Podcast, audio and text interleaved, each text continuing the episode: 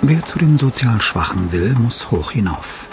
Das Armenviertel Comuna Trese liegt auf den Hügeln der einstigen Mafia-Hochburg Medellin im bürgerkriegsgebeutelten Kolumbien.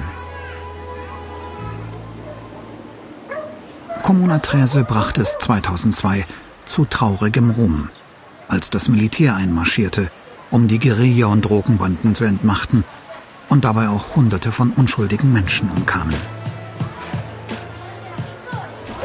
Inzwischen hat sich hier eine lebendige Musikszene entwickelt.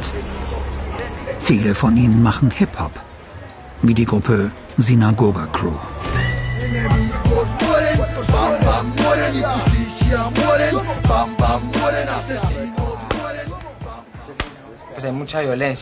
Es gibt viel Gewalt, die ist unterschwellig immer spürbar. Es gibt viele Banden im Untergrund, bewaffnete politische Gruppen, die angefangen haben, Jugendliche anzuwerben. Diese Sache spielt auch in der Musik eine große Rolle, weil man sich sagt, entweder ich gehe zu denen da, die Revolution machen wollen, oder ich mache eben Revolution mit der Musik.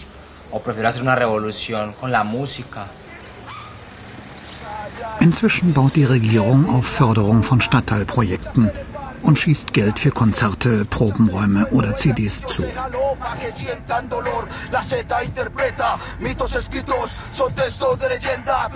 Vor wenigen Tagen wurde im Viertel ein 15-Jähriger erschossen.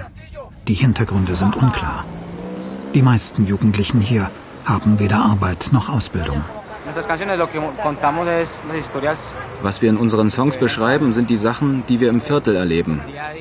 Was so los ist, wenn ein Jugendlicher misshandelt wird oder einer auf ihn schießt. Die Kämpfe, die es so gibt. Wir stellen das an den Pranger mit unseren Songs. Musik als sanfte Revolution. Für die Jugendlichen und auch die Kleineren, die Jungs von der Schule, ist das eine unmittelbare Lösung, weil sie sehen, dass es auch andere Möglichkeiten gibt, als sich eine Waffe zu schnappen.